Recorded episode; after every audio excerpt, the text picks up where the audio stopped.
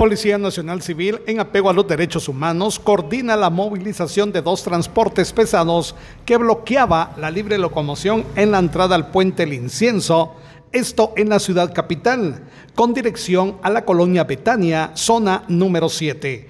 Desde Emisoras Unidas Quichén, el 90.3, reportó Carlos Recinos, primera en noticias, primera en deportes.